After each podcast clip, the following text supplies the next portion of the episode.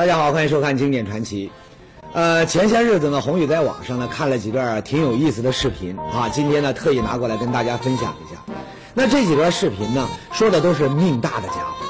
第一位呢，堪称钢筋铁骨命大哥，你看见没？人家啊，先是从几米高的屋顶上摔下来啊，也许是摔晕了头，紧接着呢，他一咕噜从上百级的台阶呢就滚到了马路边，这就够惨了吧？更惨的还在后头。这人呢，刚一爬起来，只见路上就冲出来一辆小汽车，砰的一下就把这人呢又给撞飞了，重重的摔在地下。你看这架势，那肯定是性命难保了吧？可您猜怎么着？这哥们呢在地上躺了没几秒钟，竟然淡定的站了起来，拍拍屁股，没事人一样走开。这下一位呢，咱们就该管他叫敏捷神速命大哥。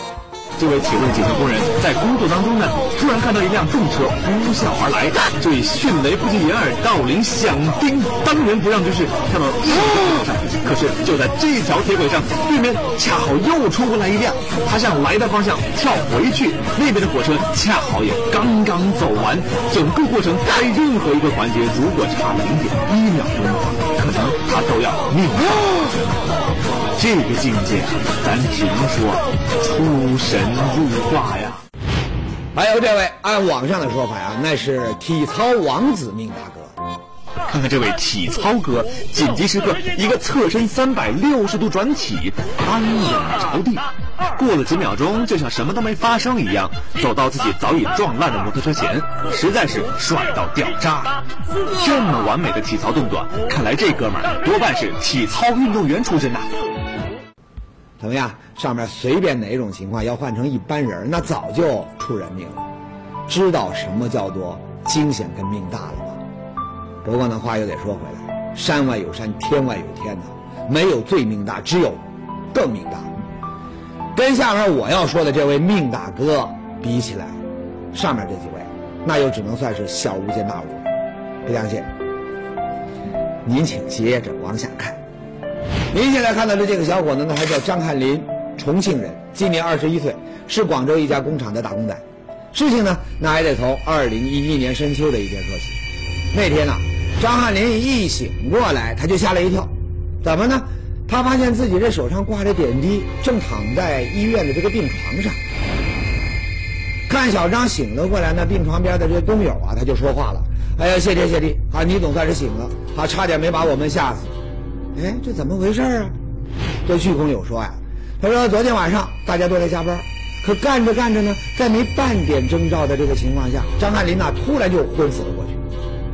一听这话呢，张翰林那是又后怕又纳闷，说自己身体一向好好的，怎么没来由他就晕倒了呢？之前身体还是可以，一般都没没生什么病。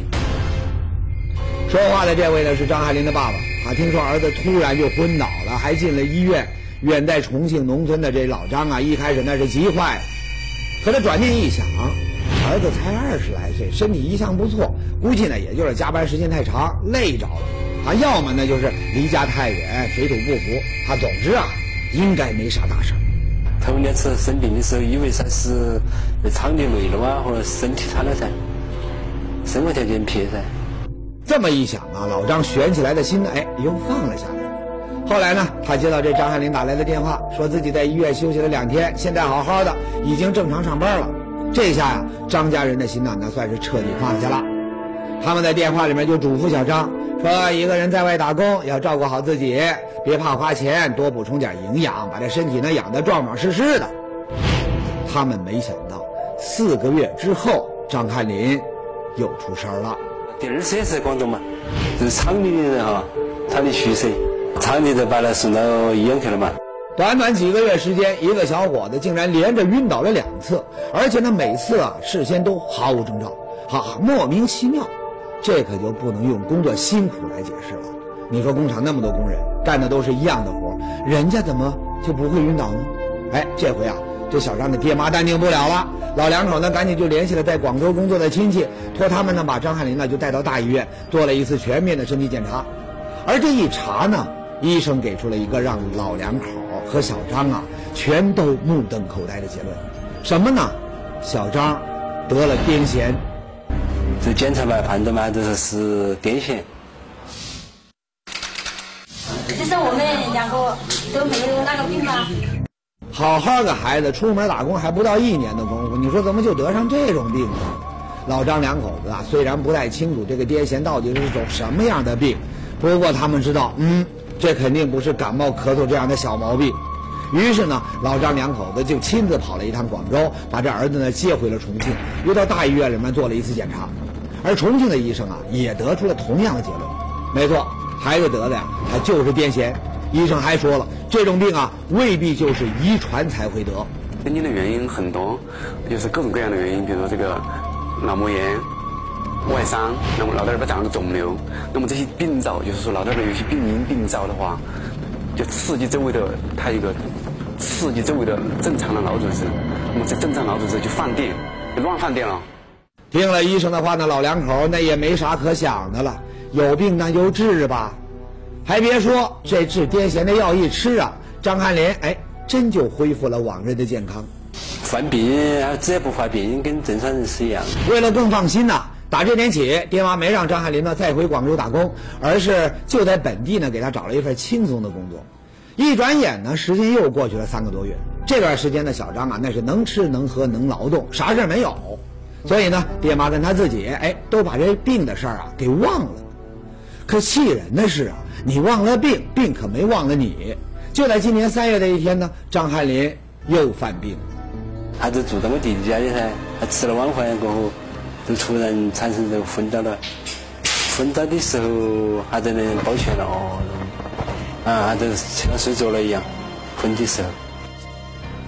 这次家人不敢再怠慢了，第一时间就把张翰林呢送到了当地治癫痫最权威的专家那儿。那么，这次又会发生什么情况呢？知道今年三月呢，张翰林因为再次突然昏倒被送进了医院，一检查呀，医生说还是老毛病又犯了，做了脑电图，就是癫痫。不过呢，在确定了发病原因之后呢，医生又觉得有点纳闷儿，纳闷儿什么呢？癫痫不是很严重。因为他这是一个继发性的癫痫。原来照医生以往的经验呢，像张翰林这个程度的癫痫病人呢，你只要按时吃药，基本上都不会发病。就算发病，他也不会这么吓人。那为什么唯独这张翰林，他又是打针又是吃药，可病情还是控制不住呢？哎，因为觉得不对劲儿啊，医生呢决定给张翰林呢再做个更仔细的检查，好对症下药。而这一查呢。果然发现了新问题，最后 CT 一做，就发现颅内有问题。据说呀，拿到张翰林的脑部 CT 扫描图的时候啊，在场的所有的医生全都吓了一大跳。为什么呢？咱们也来看看这张片子，看见没有？CT 扫描显示，小张后脑的这个部位啊，它竟然出现了两个闪闪发光的东西。咱们呢，不妨来对比一下。正常人的脑 CT 扫描图呢，外面白色的那是颅骨，中间灰色的呢那是脑组织，黑色的是液体，不会再有别的东西。可是小张后脑的位置呢，偏偏多了两个小亮点。从片子上来看呢，还给人一种光芒四射的感觉。那么就在这儿呢，就是我们刚开始判断他的异物的位置。你看那个很亮很亮的，这有两个东西在这儿。这两个诡异的小亮点呢，是一种均匀的球形，啊，也就是圆溜溜的，直径呢大概在六七个毫米左右，大小呢差不多，看上去呢就像是两颗闪闪发亮的珍珠，可以断定这不是人的大脑里面应该有的东西。那它们到底是什么呢？这个问题呢，当时确实把医生给难住了啊，没见过这个情况啊。为这呢，医院还特地搞了一次大会诊，把当地的脑科专家呀全都请了过来。要说呀，那还是人多力量大。会诊的时候呢，有个专家他就说了，说这脑袋里面长珠子的情况啊，他还真见过。那是二零零六年，有个病人呢，因为得了一种叫胆汁瘤的病啊，在他手里做了开颅手术。打开这人的颅骨以后呢，他在病人的这脑组织里啊，竟然发现了一颗圆润无比、晶莹剔透的珍珠。说这人脑袋里面怎么会长珍珠呢？哎，这个专家一度那也是百思不得其解。那。真到把这个珠子拿去化验之后，才知道人脑里面这颗珠子啊，它虽然从外形上看，不管是大小和色泽，都和这珍珠呢没什么区别，但实际上它和珍珠一点关系都没有。珠子那是大脑里面的一些角化组织和这个胆汁瘤它包裹在一起形成的一个病变组织。也就是说呀，这些东西虽然好看，却是一个让人谈虎色变的肿瘤。因为是第一次发现，那么当时专家呢还给这个病例呢取了一个名字叫珍珠瘤。哦哎，专家说的这个病例呢，让所有参加会诊的这医生呢都感觉眼前一亮。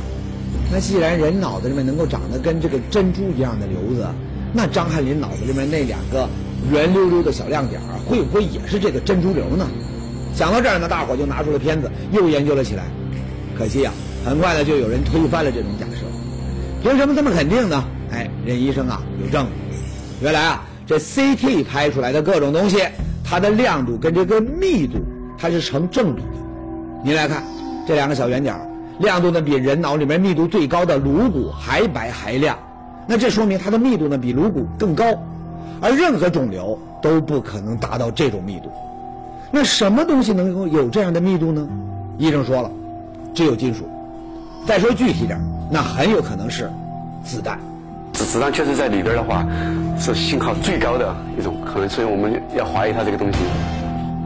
子弹，不可能吧？大家都知道。脑袋那是人身上最重要，同时呢也最娇贵的部位。头上要是中了枪，那人基本上就玩完了。要不然，您看这电影电视里面那些人自杀，怎么都是对着这脑袋开枪的呢？不过这话呀，也不能说的太死。脑袋中枪还活得好好的人，那也不是没有。以前呢，咱们就说过一件这样的事儿：江苏沭阳的金广英，一辈子没病没灾。可在七十七岁那年呢，老太太却经常莫名其妙地感觉到这个头晕头疼，后来呢还发展到动不动就昏死过去。一开始呢，医生以为这是脑瘤啊在作怪，啊就给他做了开颅手术。没想到，从金广英的脑袋里面呢，医生啊竟然取出了一颗子弹。这子弹怎么就跑到脑袋里面去的呢？哎，老太太就回忆了半天呢，才想起来，说他十三岁那年呢。确实是被前来扫荡的日本鬼子给打过一枪，只不过呢，当时所有的人，包括金广英自己，他都以为子弹呢那是擦着他的眉毛飞过去的，他并没有中枪。而这医生呢就分析了，这其实啊，当时这个子弹呢已经打进了金广英的脑袋，只不过呢，这颗子弹它停在了大脑里边一个叫裂叶的部位，而裂叶这个地方呢，跟大脑里面其他的部位比起来，神经和血管那要少得多，对人体的影响呢也小。这才创造了金广英脑子里面带着一颗子弹，还健健康康活了六十多年的奇迹。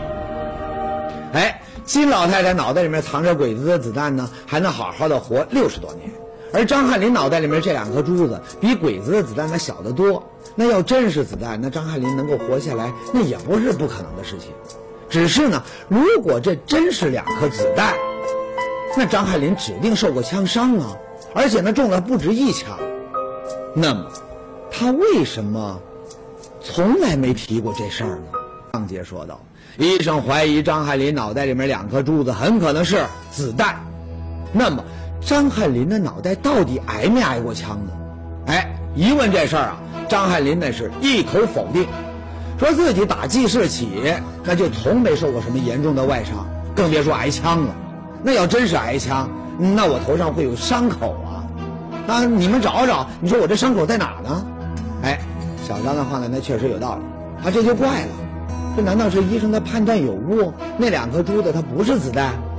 可医生在仔细研究了 CT 片子之后，他也说了，凭他们的经验呐，那就是子弹。这个头，我们正常的这骨头呀，就带进去了，带到这儿来了，甚至在后边都还有。你看这儿带进来了。赵刘教授的意思说，这两个珠子不但是子弹，而且呢，他们打进小张脑袋的时候啊，力量还很大。直到今天，那都还能够看出子弹打破头骨之后留下的弹道轨迹。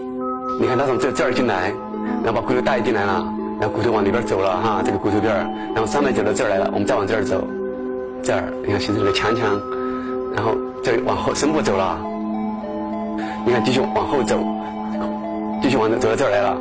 这是他的弹道走到这儿来了，不但能够看出弹道，刘教授还说呀，说这子弹最后停的位置，那还是大脑里面很致命的一个地方。地方就是我们脑干管生命中枢的这个地方了。那么他他在在这地方已经走到这儿来了，已经非常挨近了，然后往往后走走到这儿来了。啊，走到这儿，你看到，一望眼走到我们这个生命中枢这个脑干的这个地方。前面说了，江苏的金老太太呢，被日本鬼子打中脑袋之后啊，她还能够好好的活六十多年，那就是因为这个子弹停的地方啊，那是大脑里面相对不那么重要的一个部位。而这个张翰林脑袋里面这两颗珠子呢，那要真是子弹，那停的地方又是大脑中枢这样的这个关键部位，那这小伙子怎么可能活下来呢？想到这儿啊，医生们又对自己的判断产生了怀疑。看来最关键的事情，那还是得弄清楚小张到底中没中过枪。张爱玲说，从打记事起，那肯定没有这样的事儿。那他记事之前呢？哎，您猜怎么着？医生一问张汉林他爹，哎，老张他就想起了二十年前发生的一件事儿。那是一九九零年的事儿，当时呢，张汉林呢才刚刚一岁，还是一个没断奶的娃娃。我们也是做农活，那个时候在上玉米回，有他妈妈和我和我二弟在家里面噻。那个一个斑鸠在那里跑，喊我弟弟，他爬起跑起回去了，就去拿那个火药枪来打。他回去嘛，可能是耍那个枪嘛，就是说那个也看哪里没问题嘛，就能扁嘛在那里嘛。他累了了那个背篓，把他背在背上。不是不比他那的位置高，他就他在那边嘛，隔三四米远左右嘛，一竿五远嘛哈，在那边边嘛，他们就走了火，就是把他伤到了。听明白了吧？原来啊，这个二十年前，张汉林的二叔鸟枪走火，把刚刚一岁的侄子呢给伤着了。据老张说啊，这枪响过后，当时呢他们就看到孩子头上、脸上呢尽是血，还在不停的哭，他们赶紧就把孩子呢送到了乡里的卫生院。乡镇医院噻，那铁桥镇医院这个看嘛，也照了片地哈，这个呢输了一些消炎药，那么都都好了嘛。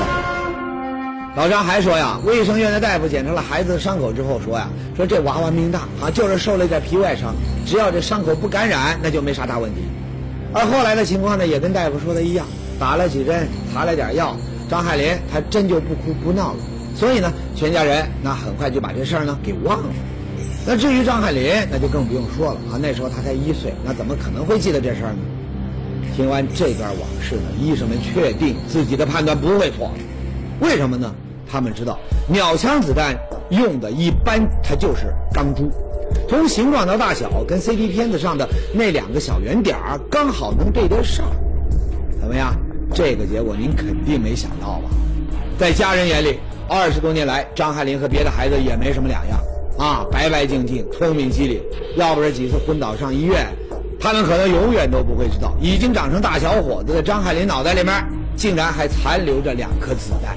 你现在想想都让人后怕。刚一岁的孩子脑袋里面愣是打进了两颗子弹，还带着他生活了二十多年。您说这孩子命得多大呀？当然，究竟这是不是又一个奇迹，那还得靠事实来说话。这一天呢，医院给张海林实施了开颅手术。啊，颅骨被打开之后呢，一点没错，在他的大脑里啊，医生们先是发现了两条完全没有脑组织的通道，可以肯定这就是二十年来两颗子弹留下来的弹道。我仔细把这个往里边一看的话，就看到那个那个孔孔一直，我们把它扒开以后，就看到那个孔孔一直往往后边延伸，那个弹孔还还完全保留了。这个子弹打进去以后，由于受到脑组织和脑子里面的一些其他物质的一种阻力以后啊，由于它的动力不够强啊，加速度不够快，它只能穿过一层颅骨，穿到脑组织，停留在脑组织里。在弹道的终点呢，哎，医生呢果然找到了片子上的那两颗珠子。当然，这两个东西呢现在啊已经看不出它原本的模样。不过呢，在手术过程中啊，医生只是从张海林的大脑里取出了几块被子弹击碎的骨片，切除了一部分坏死的大脑组织。那么对这两颗子弹呢，医生却没去动它，而是让他们继续留在了小张的脑袋里。那这又是为什么呢？原来啊，医生说呀，他们发现诱发张海林癫痫的部位并不是这两颗子弹，而是那些被子弹打碎的颅骨碎片。是因为这些骨头碎片压迫了大脑神经，才让张海林一次次的突然昏倒、癫痫发作。现在这个这个地方呢，没有引起他这个任何的不不舒服啊，没有引起症状，那么也不会一般来说也不会，他也不会移动了，那不会对他的生命造成很大的一个威胁，所以呢就没有做后边儿。但如果他今后有这个呃要引起新的这些癫痫的话，我们可以也可以把它取出来。一般说呢，它有些纤维化呀、包裹啊这些了，如果没有比较大的力量拽动它的话，一般不会动。医生还说了，非要把子弹取出来，那也不是不可以哈，只是呢，两颗子弹的边儿上血管跟神经呢都很多。那既然把这个骨片取出来之后就能够治好小张的癫痫，他们决定啊，还是不去冒这个风险。子弹在小张脑袋里面已经待了二十多年，那就让他们继续待下去吧。说到这儿呢，那肯定有人要问了，说中弹的时候张翰林刚刚一岁。那你说那么娇嫩的娃娃被两颗子弹打进了脑袋，而且呢，子弹停留的地方还是大脑里面那么关键的要害部位，你说这孩子生命力怎么就这么顽强，还顺顺利利、健健康康的长成了一大小伙子呢？哎，对这个问题呢，医生分析说呀，说除了用命大来解释之外，还多亏了在张海林当时那只是一个小娃娃，要换个大人，说不定啊，真就没命。比较近，另外一个比较小。很小的那种沙弹啊，打猎用的那种沙弹，这种小的沙弹以后它带的细菌少，有自身的它这种人的抗感染能力把它局限了，它就没有引起感染。它都避开了一些重要的功能区，但是看这个弹片的话，刚好就在一个大的血管的旁边，只有两三毫米的地方，所以这确实是很神奇。另外的话，估计跟这个小孩比较小啊，他那个脑组织的弹性比较好。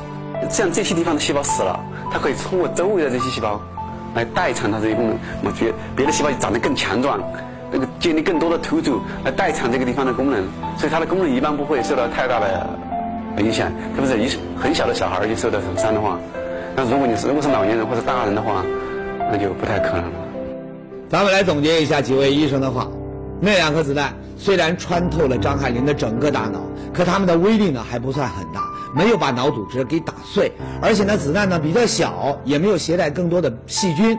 那么更幸运的是，子弹在大脑里面走了一段路，却没有碰到大的血管跟神经。再加上张海林受伤的时候呢年龄小，大脑呢还在不断的生长和修复，这诸多的幸运组合在一起，才造就了这样的一个奇迹。好了。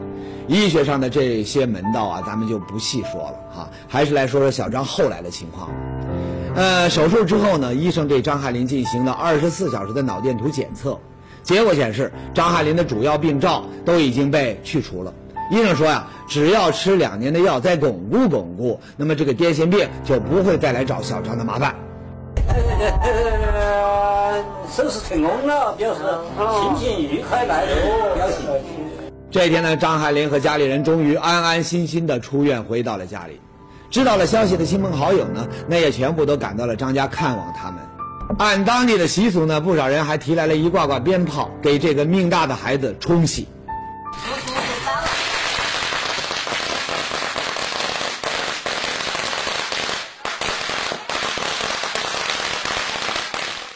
你开心了，自己好了。我只有这一个吗，还是指望他这个，今后也不知道怎么办。希望孩子是好起来呗，早一点讨个老婆就好了嘛。因为也只有一个儿子噻。哈，一岁的孩子脑袋里面居然设计了两颗钢珠子弹啊！当时没事儿不说，他还带着子弹呢走过了二十多年，长成了一个大小伙子。只能说呀，咱们的小张真是命大。老话说，大难不死必有后福。那咱们就希望这两颗惹祸的子弹呢，今后也能够老老实实的在那儿待着，千万别再折腾，让小张啊健健康康的孝敬父母，快快乐乐的生活。